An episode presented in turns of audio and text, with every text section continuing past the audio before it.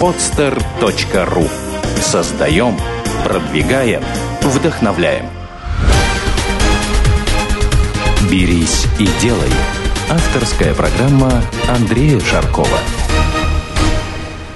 Здравствуйте, меня зовут Андрей Шарков, и вы слушаете новый выпуск программы «Берись и делай». Программа о том, как строить бизнес с нуля и о тех, кто это делает. И сегодня у нас в гостях Константин Калинов. Это создатель сайта aviasales.ru и других интернет-проектов, о которых он сейчас расскажет. Здравствуй, Константин. Привет, Андрей. Ты, я насколько знаю, живешь в Таиланде, и нам удалось поймать тебя в Петербурге. Ты приехал сюда по делам или так отдохнуть? А, нет, я приехал, привез э, сына родителям показать. А, у меня здесь семья, а, отец с матерью, бабушки, дедушки.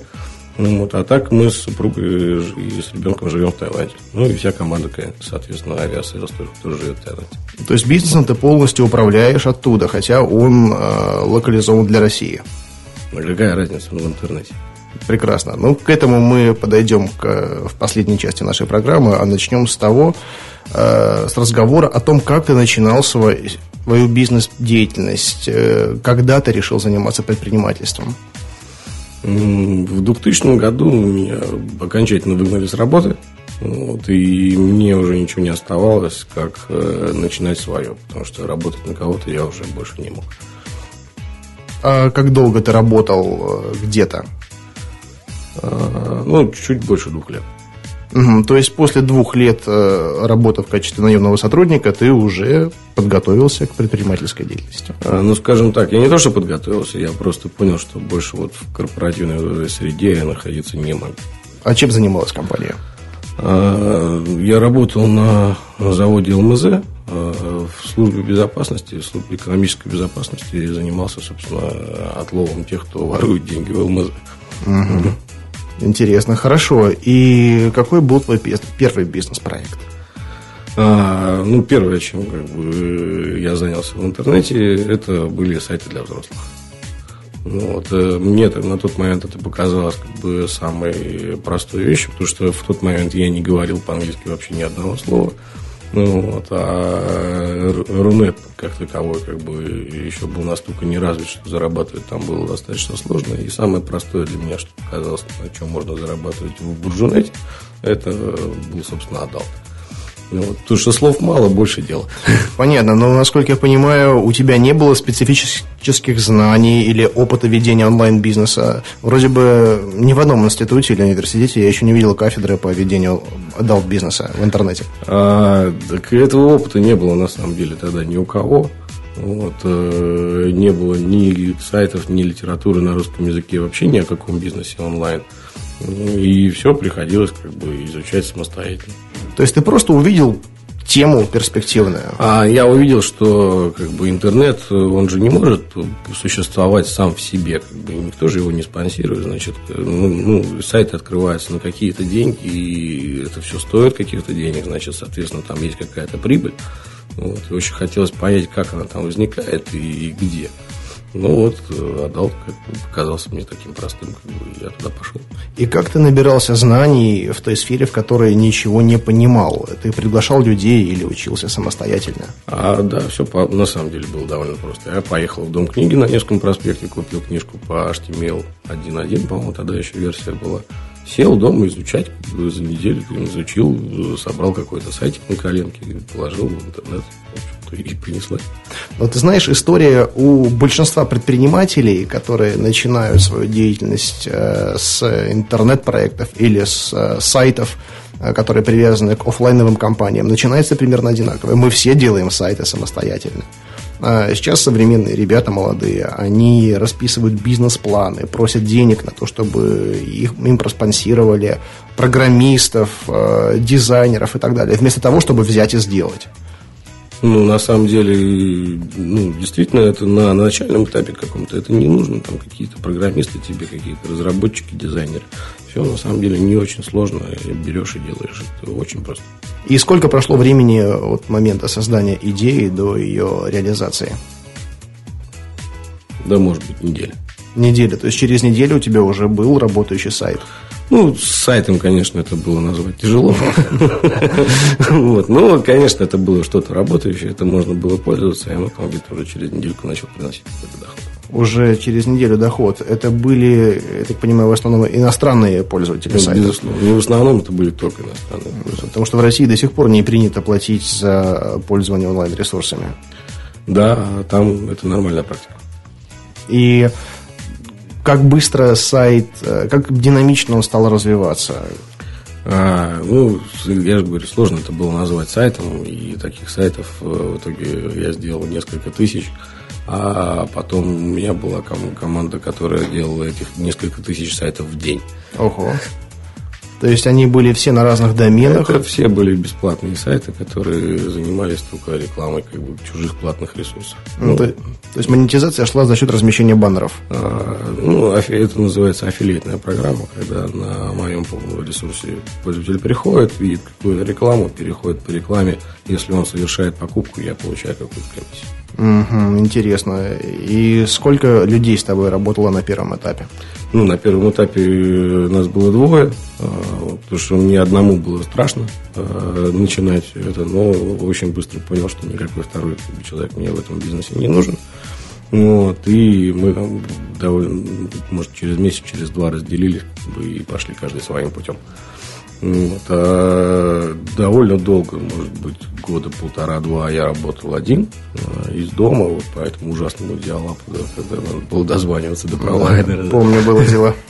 А, Это все очень медленно качалось, там все очень медленно заливалось, это все было, конечно, ужасно. Вот. э, Потом в какой-то момент э, понял, что мне нужны люди, которые будут выполнять за меня какую-то там часть работы, которую мне уже делать неинтересно. Вот. И тогда уже начала формироваться какая-то моя первая команда. И сколько тебе удавалось зарабатывать э, вот в течение первого года, когда ты работал один, в сравнении с тем периодом, когда ты работал в ЛМЗ? А, Ну, поначалу, безусловно, меньше. Вот. Ну, тогда, в общем-то, можно было на 300, на 400 долларов не- неплохо жить. Ну, Вот. т- тогда доллар-то был другой. Зарплата была в Питере э, пару сотен долларов, в лучшем случае Ну, средняя. вот на ЛМЗ у меня была там зарплата около 300. как бы. вот где-то в, районе этих денег как бы, мне удавалось там крутиться там первый год. Потом, когда фишку понял, как бы пошло больше. А Не было ли такого ощущения, что э, разочарование, что начал делать, и не совсем оправдались ожидания, что зарабатывать удавалось не так много, как, как, как хотелось бы, Э, и возникало желание вернуться на работу или заняться другой работой, но со стабильным окладом? Нет, ни разу. Ни разу не хотелось никуда возвращаться и приходить к кому-то на работу. Удовлетворение от собственного дела, оно гораздо больше, чем деньги. Я с тобой согласен. Многие ломаются в этом моменте. Они сначала получают удовольствие, все весело, задорно, но в первый год не каждый бизнес способен принести мгновенные результаты. И э, многие разочаровываются, возвращаются. У меня самого был точно такой же период, когда за первый год я просто себе не брал ничего. Да, все реинвестировал сразу в компанию, в компанию, в компанию. И какая-то отдача пошла там через полтора года, примерно так. А, ну, отдал бизнес он как бы именно вот с э, позиции э, аффилиата, он немножко другой, то есть тут какое-то огромное, э, огромное инвестирование не нужно. Вот, по сути, все инвестирование происходит в себя, в свои знания, как бы свой опыт. А Его можно приобрести только продолжая заниматься чем ты занимаешься, изучая какие-то новые тенденции, там, придумывая что-то новое. Насколько я понимаю, ты даже, наверное, компанию официально не регистрировал для того, чтобы заниматься э, такого рода Ну, бизнесом. в России он как бы был нелегален, и до сих пор такая, такая деятельность нелегальна, поэтому, безусловно, в России не регистрировался. В какой-то момент я зарегистрировал американскую компанию в штате Делавер, а офшор уже как бы был в какой-то ме- мере легализован. Слушай, как интересно, э, тебе приходилось туда ездить для этого? А мне, кстати, ни разу не дали визу в Америку, несмотря на то, что у меня там компания. А как это делается? Ну, приходишь вот в любое агентство, там на Невском проспекте их миллион по э, открытию компаний. Так. Они тебе предлагают, можешь купить прямо уже готовую фирму с названием, можешь, э, если как бы хочешь там, сэкономить и готов чуть-чуть подождать, можешь пройти процедуру регистрации. Сколько это стоит? Да, в то время это стоило около тысячи долларов. Сейчас, я думаю, не дороже, а может даже и дешевле стало. То есть ты получаешь э, компанию, зарегистрированную в Америке, генеральным директором которой являешься ты, э, с счетом в американском банке или как? Не, не, никакого счета в американском банке, безусловно, нет, потому что без э, присутствия генерального директора открытие счета невозможно. Э, Это либо номинальный директор, это значит, что будет компания стоить чуть подороже ну, не в регистрации, а в плане ее обслуживания ежегодно. А деньги-то как получать? А деньги потом идешь с, этой, с этими вот э, документами. Ну, допустим, тогда еще был в России Парексбанк, они- у них было представительство в Питере. Пошел в Парексбанк, открыл счет. Но это- такие банки сейчас есть, да, где можно открыть счет э, на территории другого государства. Да, получается? безусловно, вот все, что там связано с Прибалтикой, это там Риетум и какие-то Парекс, по-моему, сейчас по-другому называется как-то. Все эти банки имеют так, так или иначе представительство в Питере, в Москве, и туда можно прийти и открыть счет. И получается, все деньги, которые э, тебе оплачивают клиенты сайта, они э, фиксируются на иностранных счетах. Да, безусловно. А как к ним осуществляется доступ? Ну, у тебя карточка есть. То есть просто ты используешь карточку, она на физлицо открыта, а, то есть корпоративная получается Корпоративная карточка. карточка. Но пользоваться ты можешь ей на территории любого государства и, Безусловно, там написано твое имя. и снимать деньги в банкоматах точно Да, так же. конечно. Слушай, прекрасно. А, а что с налогами? Как налоги платятся? Да никак. То есть э, компания зарегистрирована в том штате, который является офшором. И, Ну, деловер формально не является офшором, конечно, но налоговая ставка ноль. Ну, вот Если не ведешь бизнес на территории США, как бы, если у тебя обороты на, на территорию США не попадает налоговая ставка ноль. Прекрасно. Слушай, то есть получается, это единоразовая затрата на регистрацию компании, на открытие счета, и все. Ну, там есть какое-то ежегодное обслуживание, но оно там тоже в районе 300-500 долларов. Ну, несущественно. Это имеется в виду банковское обслуживание. Э, Не, не, это обслуживание э, составление какой-то финансовой отчетности, там, подача декларации, то есть там какой-то все равно какая-то есть вот эта процедура. Ну, вот, если не хочешь совсем ее проходить, ну, пожалуйста, есть BVI, есть Каймановые острова, ну, вообще плевать на ситуацию. То есть есть готовые решения, которые можно просто купить Да. и использовать. Да.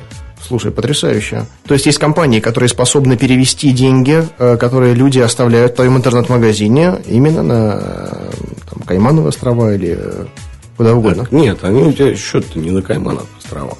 А счет в каком-то совершенно нормальном банке, который работает с офшорными компаниями. Ага. То, а сейчас существует множество всяких биллингов, агрегаторов, которые готовы за тебя принимать там WebMoney, Яндекс деньги, какие-то PayPal, и, там пластиковые карты, все что угодно. Агрегировать твои платежи а, и с тобой там по какой-то схеме рассчитываться. За- И берут за это какие-то ну, там, несущественные деньги, там 3-5%. Слушай, когда заходила речь всегда о офшорах и по- тому подобных э, вещах, я представлял, что это связано с большим бизнесом, с поставками какими-то, с э, какими-то сумасшедшими суммами. Оказывается, все довольно просто. И любой, даже начинающий предприниматель, может использовать такую схему. Да, безусловно. Фантастика. Здорово. И, слушай, ты мне на самом деле глаза открыл. После передачи я обязательно зайду и, и тему-то пробью. Мне это очень интересно. Хорошо, слушай, значит, э, после того, как ты поработал один и понял, что тебе нужна команда, как ты ее набирал и как после этого пошел бизнес? А, набирал также в интернете э, пе- первых ребят э, нашел как бы на каких-то форумах, а, пригласил ко мне поработать, а дальше они подтягивали уже своих друзей. Там не нужна была какая-то там супер квалификация, они не были ни программистами, никого, никем. А, по сути, это были какие-то, э, ну, такие чернорабочие интернета, да, там, в какой-то среде их принято называть там обезьяны. да. То есть они просто выполняли ту же самую работу, которую делал ты, просто делали это более массово. Они, скажем так, взяли там на себя часть вот этой монотонной работы, которую приходилось выполнять каждый день, и которая, скажем так, она неинтересна совсем. Ну, то есть это шло уже по конкретной бизнес-модели, которую ты разработал, Да, которая да. была довольно-таки простая, чтобы ее изложить. Да. Слушай, интересно, хорошо. И какова была судьба этого бизнеса? Ты его развивал, развивал, или в какой-то момент ты его продал? А, ну, там все было на самом деле интересно. Мы потом э, встретились э, с как бы, моим будущим партнером и развивали этот бизнес уже вдвоем. То есть, там был штат порядка там, 10 человек, а, которые все это работали. И все это прекрасно существовало, пока у нас не сдох винчестер на сервере. Опа. И на, э, сервер стоял в Америке. А за возможность восстановления информации с нас попросили 10 тысяч долларов. Ну, то есть, только за то, чтобы отнести Винчестер вот в компанию, которая его пытается восстановить без каких-либо гарантий. А, ну, мы отказались, как бы, и, собственно, собственно, потеряли как бы весь тот трафик, который у нас был. Это было там несколько миллионов человек в сутки. Ничего себе. И, допустим, сколько денег генерировали э, несколько миллионов в месяц? Ну, это несколько десятков тысяч долларов. Ну, этого хватало, чтобы оплачивать и зарплату наемным рабочим, и себе что-то откладывать. Да, да. Хорошо, слушай, ну ладно, если каждый месяц капает десяточка, почему бы не восстановить жесткий диск-то? Просто особенность была бизнеса такова, что даже вот э, суточный простой, он приводил почти к полной потере этого трафика. А, вот как. Хорошо, и что же ты делал дальше? Дальше я попытался как бы все это снова поднять, а еще где-то провозился, наверное, с полгода, может, там чуть побольше, может, около года, и ничего, к сожалению, уже не получилось, потому что, ну, какой-то задор уже пропал вот этот. А, и мне самому это уже было немножко скучновато. К тому времени у меня где-то уже появилась хостинговая компания, и я больше внимания, конечно, посвящал уже ей. Это какой год был? Это, наверное, год 2005-2006. 2005-2006. Но тогда хост, на хостинге еще можно было заработать. Сейчас-то, конечно, тарифы, они намного ниже, чем были тогда, насколько я помню. А, ну, смотря на какую аудиторию ты ориентируешься. У нас э, мы не брали клиентов, э, которые покупали меньше, чем один сервер. А, то есть именно шло уже такое серверное размещение. Не, то есть ну, не, не виртуальный хостинг. Да, да, да, это, конечно, не вот эти вот маленькие сайтики, они нам были совершенно неинтересны. То есть мы уже работали с теми, кто серьезно занимается как бы интернет-бизнесом. Угу. Было свое оборудование или ты перепродавал? А, ну, поначалу там, мы перепродавали чье-то оборудование в Соединенных Штатах, вот, а потом э, мой партнер э, построил собственную, собственную площадку в Европе. Ну, сколько стоит построить вот такую площадку, которая способна работать как бизнес? Несколько миллионов евро. Ого. Не слабо, не слабо. То есть это были прямые инвестиции в конкретный проект. Ну, он при, привлекал инвестиции сам, вот, а я занимался именно розницей, да, то есть именно клиентской базой. Вот этой всей истории. Угу. И сколько на такого рода бизнесе отбивается этот миллион евро? А, ну, смотря как отбивали. Ну, вот вы как отбивали? А, ну, очень сложно сказать, Андрей, на самом деле. Там все очень-очень-очень непростое. Непростая история. Какие-то вещи отбиваются очень быстро, какие-то очень долго. Вот, э, ну, давайте там исходить, как бы, если не брать в расчет там, стоимость э, сетевого оборудования, там, стоимость там, дата-центра клеток как бы, для серверов, шкафов, там, а, всяких там дизель-генераторов там, и прочих холодительных систем. Ну, вот там сервер, допустим, в закупке стоит пол, полторы тысячи евро. Ну, вот, среднее время на то, чтобы купить сервер, у тебя примерно 10 месяцев. Ну, вот, там, через год можно считать, что эта железка устарела. Вот за 10 месяцев ты должен ее отбить полностью, там, 2 месяца с нее получать прибыль. Вот. После этого, в общем-то, ее можно сдавать в утиль. Да, то есть большая вероятность, что как бы, он помрет. Ну, вот. Но если дальше ты его начинаешь как бы продавать и тоже как бы сдавать в аренду, вот это твоя, ну, на самом деле, чистая прибыль возникает. То есть, фактически, ты занялся бизнесом, э, от которого пострадал, будучи клиентом когда-то. А, да, ну, я не то, что пострадал, это как бы была наша ошибка, да, что мы не делали бэкапы. С тех пор я умный делаю бэкапы в пять раз, в пять мест сразу. Понятно, но я говорю к тому, что сначала ты был клиентом, понял, как это все работает, и затем решил сделать сам. А, немножко не так все было. Э, мы вот, собственно, когда занимались вот этими вот большими потоками трафика, я занимался, собственно, анализом этого трафика, и не было никаких инструментов для того, чтобы анализировать его в таких объемах, потому что там а, никакие счетчики, безусловно, с этим не справлялись. Ну вот, и нам пришлось написать свою систему, которая анализировала вот этот весь трафик на лету, а, понимала, откуда человек приходит, что он смотрит, как он кликает, как он реагирует на рекламу. Вот. И вот эта система, которую мы построили для анализа, она и послужила, на самом деле, толчком к созданию вот этого хостингового бизнеса. Потому что система получилась настолько удачной, что хотелось ее как бы продавать э, другим людям. Вот, и мы попытались сначала ее продавать, но столкнулись с проблемой, что когда мы устанавливаем ее на чей-то там посторонний сервер, у нас очень сложно возникает техническая, ну, поддержка, да, очень тяжело поддерживать все в способном состоянии. Клиент там где-то там что-то не то нажал, там не, не так конфиг поднял. Вот, и все это посыпалось, и очень много времени отнимал саппорт. Мы решили, что мы будем как бы, продав- давать вот эту систему бесплатно, в том случае, если человек у нас покупает сервер. Это вот ну, нечто вроде такого, как бы а, SaaS вот в те годы, да, такого еще тогда не делал никто. И вот, собственно, вот это как бы послужило стартом, да, это появилась первая клиентура, как раз вот они пришли за вот этой вот, за этим вот софтом, за этим анализатором, а не за серверами. То есть у нас было не самое конкурентное предложение на рынке, далеко не самое. Но вот за счет вот этого вот э, программного продукта мы неплохо как бы выезжали. Слушай, ну вот это уже такой высший пилотаж начинается, когда ты продаешь э, на самом деле один продукт, хотя кажется, что ты продаешь другой. Это вот как, например, э, у меня производство упаковки. Но чтобы продать упаковку в 10 раз дороже, чем э, это делают другие, да, мне нужно на ней просто что-то напечатать. Поэтому я печатаю какую-то красивую картинку и продаю, на самом деле, я как бы, упаковку, а люди думают, что они покупают э, готовое решение чего-либо. Поэтому, насколько я понял, ты продаешь софтверный продукт, но чтобы его продать, нужно хардверное. То есть ты продаешь софтверный продукт, но чтобы он работал, э, ты прикрепляешь к этому хардверное приложение. Да. да. Вот Здорово. Получилось именно так. Это вот на самом деле э, есть такой миф про IBM, да, что IBM они продают компьютеры, сервера, хотя они продают как раз таки преимущественно программные решения автоматизации. Да. Это как с Макдональдсом. Все думают, что они продают гамбургеры, они занимаются недвижимостью, по их собственному признанию. Э, это не последний был твой проект? А, нет, не последний. Собственно, ну, перед Aviasales, да, это был какой-то последний уже проект.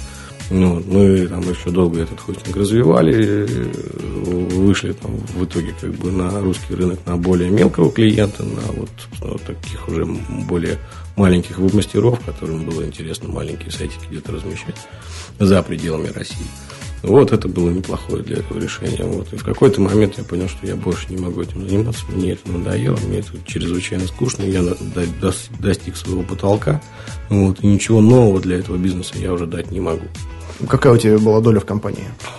Там все было очень сложно. Там было несколько компаний, как бы, и э, это какое-то нечто, нечто вроде холдинга. Вот. У меня в моей компании у меня была стопроцентная доля. Вот. Но моя компания занималась, по сути, только клиентской базой. Угу. И чтобы перейти к Aviasales у, ты продал ее или? Или как? продал ее не чтобы перейти к Aviasales у. Я к Aviasales у перешел после того, как я продал. Ну, вот, а продал я, потому что мне надоело. Очень сильно. Я решение принял в течение 15 а, минут о продаже. Вот, а, и продал в течение недели. Класс. Это был как раз разгар кризиса, и я продал ее, наверное, там, в 10-20 раз дешевле, чем она стоила. Просто потому, что очень-очень хотел. Какие-то цифры можешь озвучить или, или нет? Нет, ну, скажем так, это была сумма денег, на которую мы с супругой прожили год. И там, она позволила нам перемещаться по миру. В общем, и так безбедно жить. Угу, хорошо. И, скажем так, ты отдыхал примерно год? Нет, я не отдыхал, я работал. Работал? Да. Вот как раз э, после этого я и занялся Aviasales. Какой-то на тот момент Aviasales уже существовал, но в виде какого-то своего личного блога, э, куда там собирались спецпредложения авиакомпании. То есть это было полностью автоматизировано, выглядело совершенно ужасно. Но оно было удобно лично мне, как бы я этим пользовался именно для того, чтобы экономить на авиабилетах. Ну, то есть это вот такой был бизнес, выросший из, из личного кармана. Дальше я увидел в этом потенциал, то есть люди этим пользовались, и какой-то приходил фидбэк от них, и им это было нужно, и им это было интересно. Я подумал, а почему бы нет, ну, наверное, на этом как бы можно и зарабатывать. Вот. И вот этот год я потратил как раз на то, чтобы привести Aviasales в какой-то более-менее как бы, удобный вид, и то есть сделать из него не из просто вот этого домашнего сайтика какой-то бизнес. А не отпугнуло, что уже существовали подобные сервисы? Ну, на самом деле, тогда в Рунете ничего подобного не было, мы были первыми. А, то есть, ну, я помню, что были иностранные а в российском. А, ну, бы, были, как бы, но они не, не были, вот, они не понимали российской специфики так, на тот момент. Угу. Слушай, и какая была схема монетизации этого проекта? А, сколько он вообще стоил в разработке? А стоил он ноль, на самом деле. То есть изначально, да, я его сделал сам за один вечер.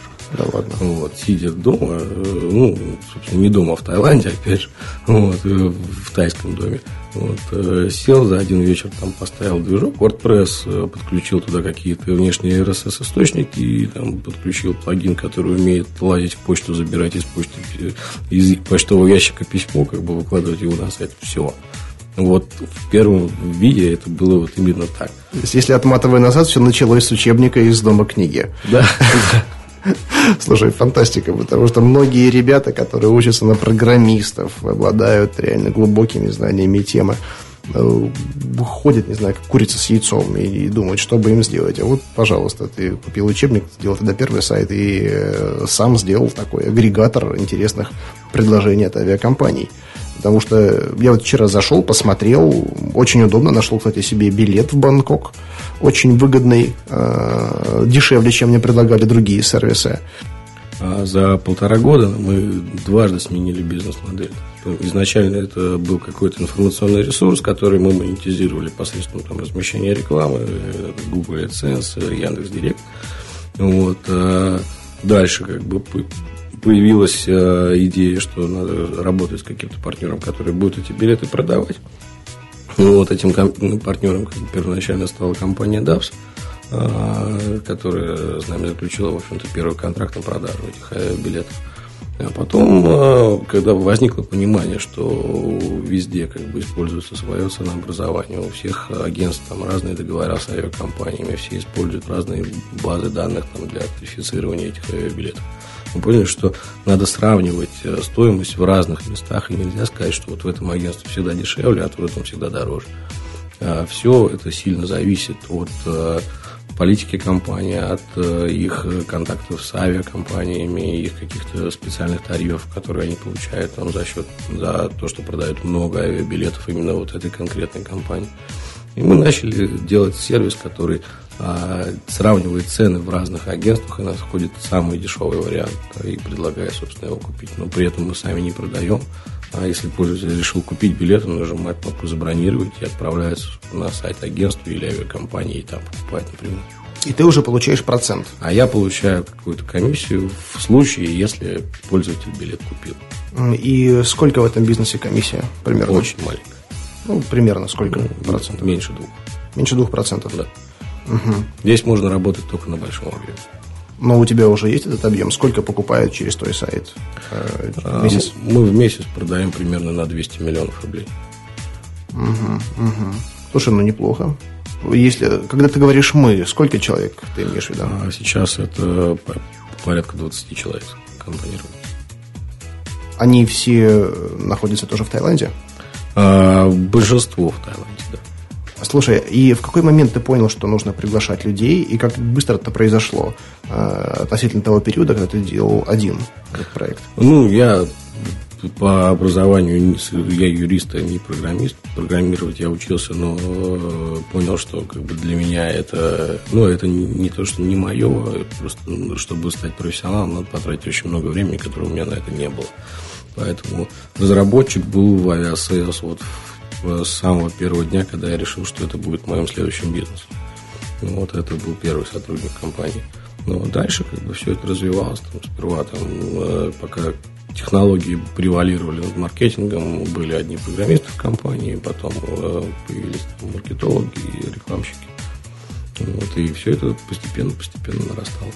Мне просто до сих пор в голове не укладывается, что такой ресурс могут сделать там, несколько человек. Да, его может сделать и один человек, на самом деле. Главное, чтобы он как бы хотел и умел. Фантастика. Просто нужно же договариваться еще с компаниями, с, там, с другими агрегаторами. Там комиссия это не всегда российские компании. Нужно вести международные переговоры. Ну, на самом деле, мы как бы были в, этом, в этой области первопроходцами, да, и нам, ну, собственно, лично мне приходилось как бы, очень много общаться с агентством, убеждать их показывает, что аффилиатный маркетинг это очень прибыльно, что это а, тот такой маркетинг, которым они не могут проиграть.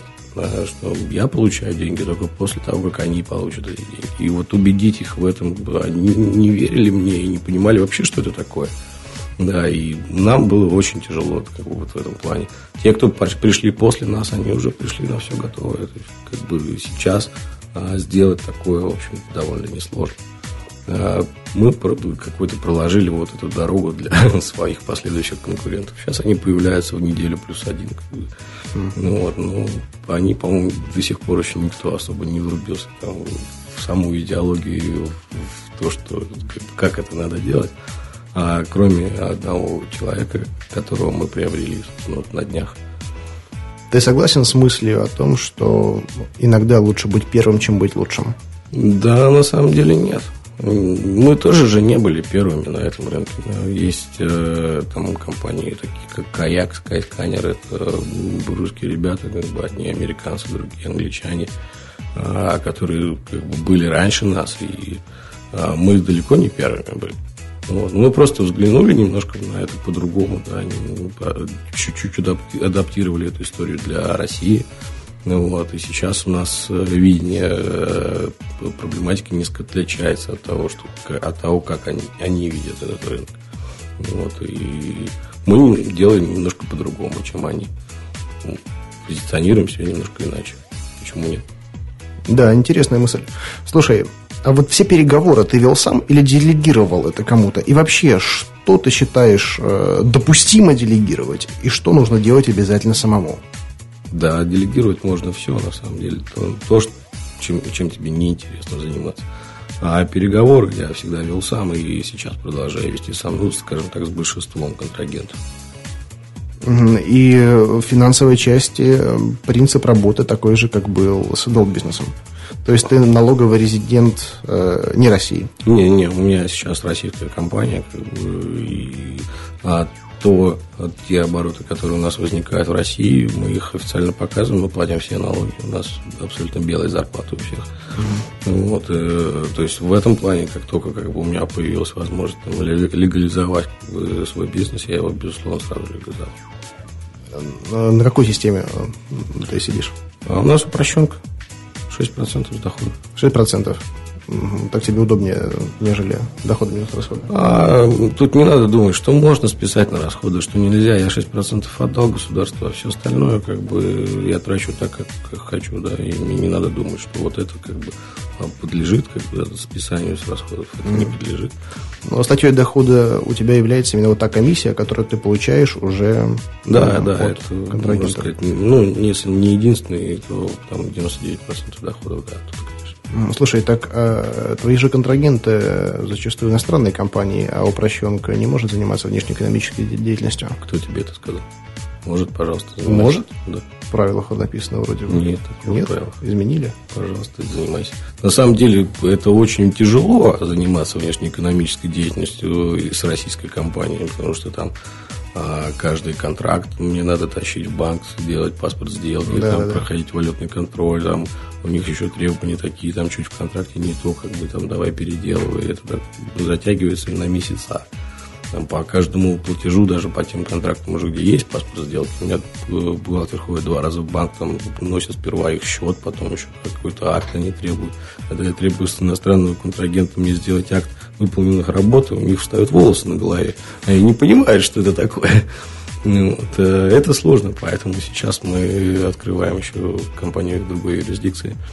Именно для того, чтобы работать с иностранными поставщиками, потому что ну, очень много времени и сил тратится вот на вот это вот валютный контроль. Потому что когда звучат эти слова, э, все равно как-то прям не верится, что все это изначально сделано одним человеком, затем, который в команду пригласил еще одного, и постепенно это выросло, но все равно в небольшую компанию. И такие обороты в сотни миллионов рублей зачастую не генерируют компании гораздо меньшего масштаба.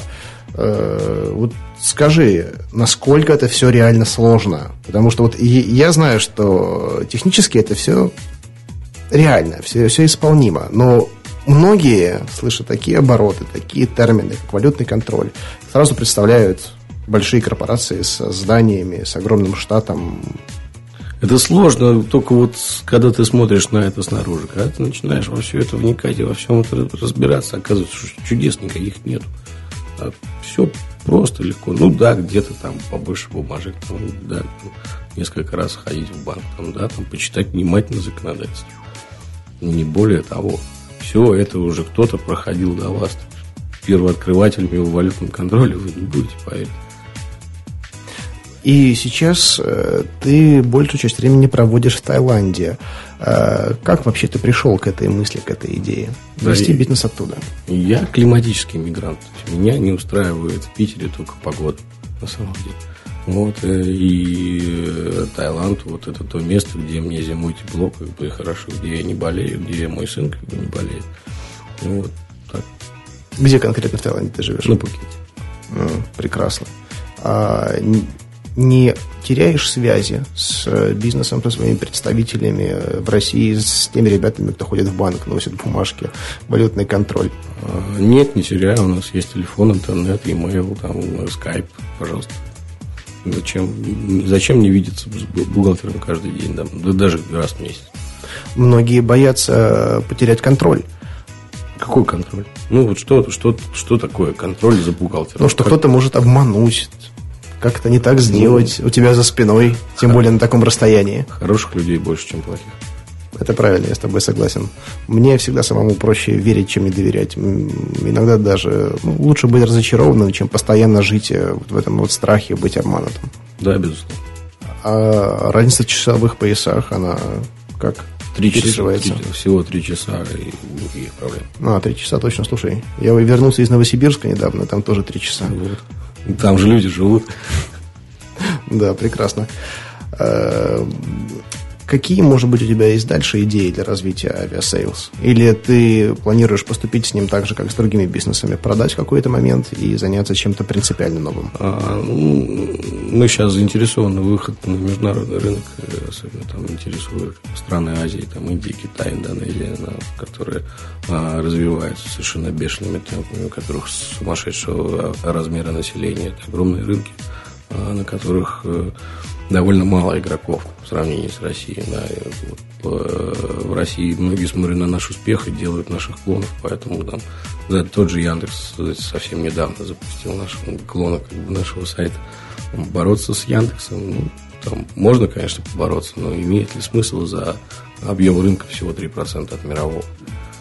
Вот, поэтому нам, нам интересно как раз выход на международную арену.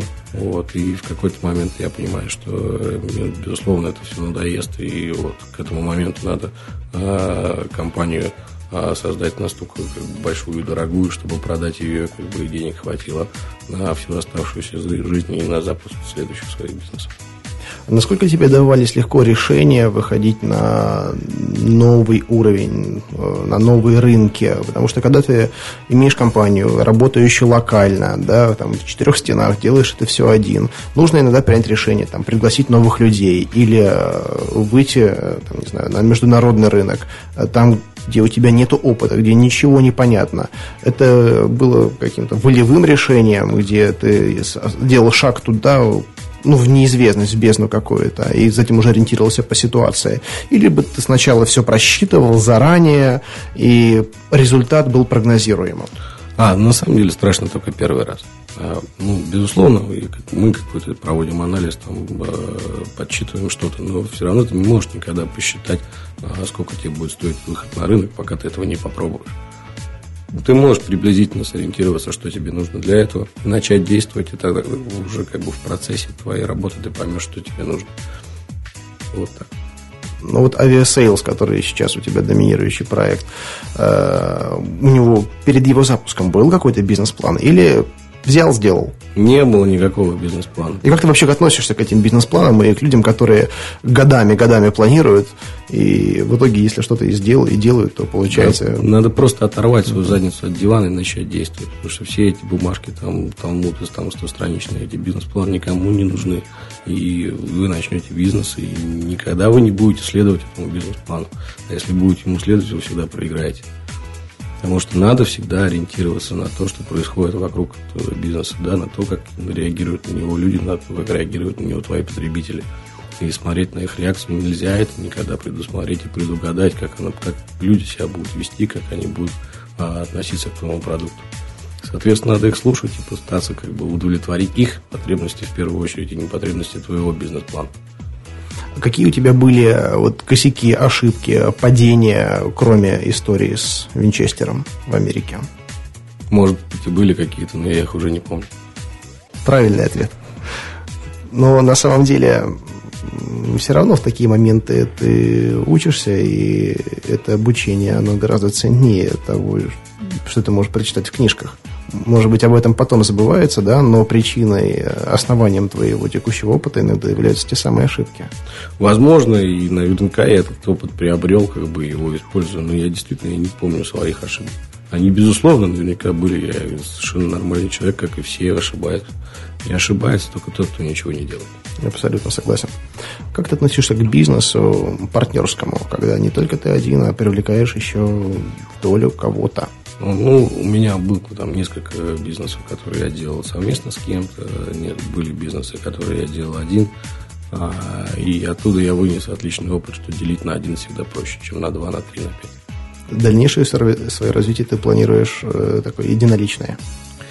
А сейчас все становится немножко сложнее, да, когда мы становимся выходим на следующий уровень, да, когда нам э, потребуется там, привлекать какие-то внешние деньги, то есть все становится достаточно сложно, а, и какого-то прямо а, решения того, что я один, не, не, не может быть, развиваться, смотреть на ситуацию, которая происходит вокруг.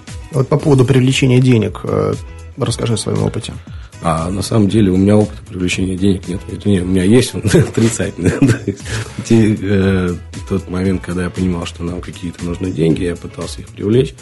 Но все это сводилось к тому, что а, инвестор либо хочет очень много, как бы, и может дать очень мало, ну, вот, либо он как-то очень долго как бы, на все это смотрит, все это изучает, и когда он приходит на следующую встречу, как бы выясняется, что мы увеличили свой оборот уже в два, два раза, как бы, и, соответственно, как бы хоть хотим в два раза меньше дать за те же деньги, либо там получить в два раза больше за ту же долю.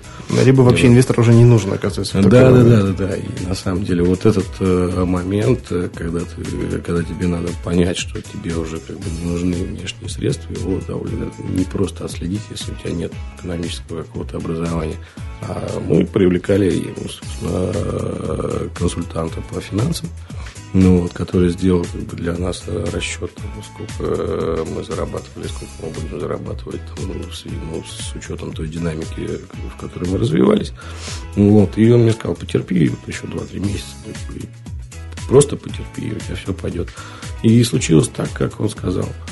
В общем, и это я очень благодарен ему как вот, за этот совет, потому что на том этапе мне казалось, что сейчас как бы, вот, у меня кончилась вот моя доначка, и мне уже не на что жить, а бизнес пока еще не приносит, а у меня родился ребенок вот только что, да, и мне как-то надо там начинать как бы что-то действовать, делать, как бы, чтобы получить деньги. Оказалось, что достаточно всего лишь продолжать заниматься тем, тем, что ты занимаешься, просто чуть-чуть подождать. Но для выхода на новые рынки Индии, Китая, ты планируешь привлечение средств или на свое? Посмотрим. Мы решили начать как бы на свои. Вот. А если поймем, что нам своих не хватает, значит, будем как бы привлекать. Сейчас желающих дать нам денег гораздо больше, чем раньше. Скажем так, если раньше надо было за ними ходить, теперь они ходят за мной сами. Наверняка есть и те, кто хочет купить компанию уже. А, ну, таких идиотов я еще пока не встречал. Купить компанию без э, основателей – это довольно глупая затея, потому что если ты понимаешь, что ты в этом бизнесе, почему ты не сделал его сам. А если ты в нем ничего, ничего не понимаешь, ну, наверное, как бы ты его просто убьешь. Да, я с тобой согласен. Э, смотри, вот многие ребята, молодые ребята, которые нас слушают, которые только хотят заниматься, заняться бизнесом, э, основные проблемы, которые они видят, э, основные препятствия, которые, я бы сказал, они придумывали для себя, это, первое, вот, сложность регистрации компании, но мы об этом проговорили. Э, проблема с дефицитом идей. Многие не знают, чем заняться. Желание вроде бы есть, да, но какую-то тему они э, найти не могут. Мы об этом тоже поговорили, да, что ты просто брал и делал то, что тебе бы самому было интересно. Э, там, где ты видел какие-то проблемы, недочеты, и ты решил делать это сам. Э, может быть, ты дашь какой-то совет, который даст пинок этим ребятам? Чтобы... Да надо просто задницу оторвать, наконец, от дивана и начать делать. Неважно, что, вот когда ты начнешь делать, все оно само придет, оно придет новые идеи, как бы ты увидишь, а, где ты можешь помочь людям удовлетворить их потребность. Вся, любой бизнес складывается из удовлетворения потребностей не только его основателей, да, а каких-то людей, которые станут твоими потребителями. А пока ты не начал что-то делать, ты не можешь никак понять, что им наконец-то все-таки надо. Может просто за них там что-то думать и придумывать. Но надо начать. Самое главное – начать. Вот если бы сейчас тебе было, допустим, 20 или 22 года, э, ты жил в Петербурге, э, работал бы менеджером среднего звена, да, или менеджером по продажам, ну, не самая, самая высокая должность, с вполне ограниченными перспективами развития, но стабильным окладом, э, чем бы ты занялся сейчас? Не знаю. Интернетом, безусловно, потому что когда я начал заниматься интернетом, ну, никто про него особо там не особо знал. Да, сейчас интернет превратился в такой инструмент для зарабатывания денег. Бери и делай. Есть прекрасные там штуки, там типа ВКонтакте, Фейсбук, где огромные аудитории. Ты, тебе не надо их искать, этих людей. Ты их находишь прямо там. Да, там можно там, какие-то оказывают консалтинговые услуги, да, там, а, отличная штука, когда не умеешь ничего делать, начинай просто других учить. Ты наверняка наблюдаешь э, ситуацию развития социальных сетей в России, и многие делают акцент на social media маркетинг. Э, что вообще думаешь о уровне развития в России этого направления? А, в России это настолько все не развито, и нету специалистов, которые умеют это делать. Вообще ни одного. Ни одного э, действительно как бы, удачного кейса я не видел до сих пор все как бы сделано там какими-то спам-технологиями, а, и люди просто раздувают щеки, как бы, ну, не делают ничего. Посмотрите на кейсы там, иностранных компаний, там American Airlines, там какой-то AirAsia. А, у них э, сумасшедшие программы, да, которые работают, действительно работают а, внутри Фейсбука, у них огромная аудитория, там, несколько миллионов пользователей. А, в России этого нету вообще ни одного специалиста, который хоть чуть-чуть представляет, как это работает. Ты сам присутствуешь как-то в социальных сетях? Да, безусловно, мы тоже пытаемся что-то делать, там как-то неуклюже, там как-то по-своему. Ну вот, а мы сами еще не очень понимаем, как это действительно должно происходить. Вот, э, только нащупываем как вот, свои пути вот, именно присутствия в этих социальных сетях. Мы присутствуем как э, там, не то, что для галочки, но какой-то целенаправленной э, такого понятного стратегии продвижения у нас нету.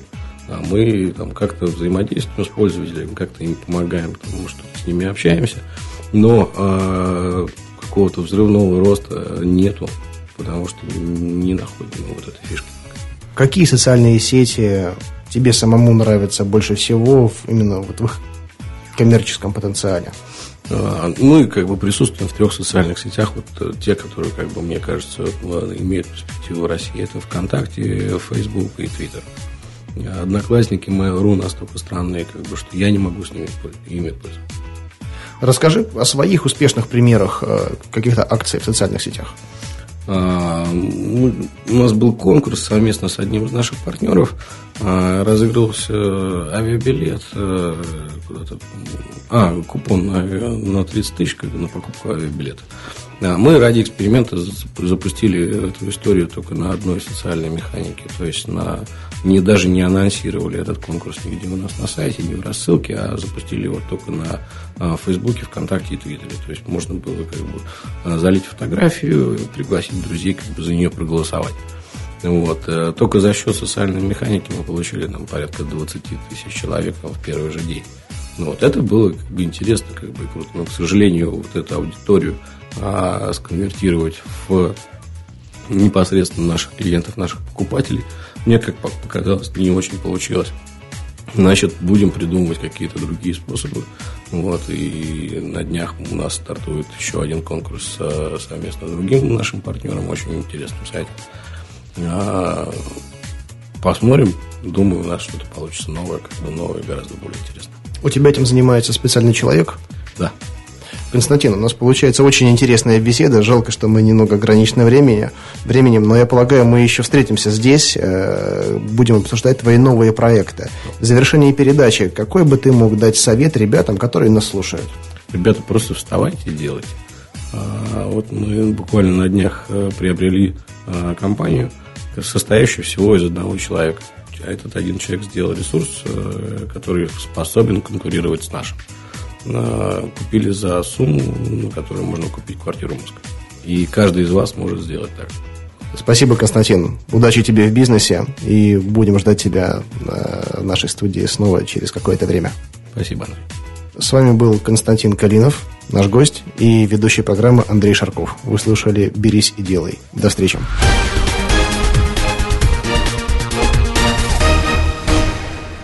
Сделано на podster.ru Скачать другие выпуски подкаста вы можете на podster.ru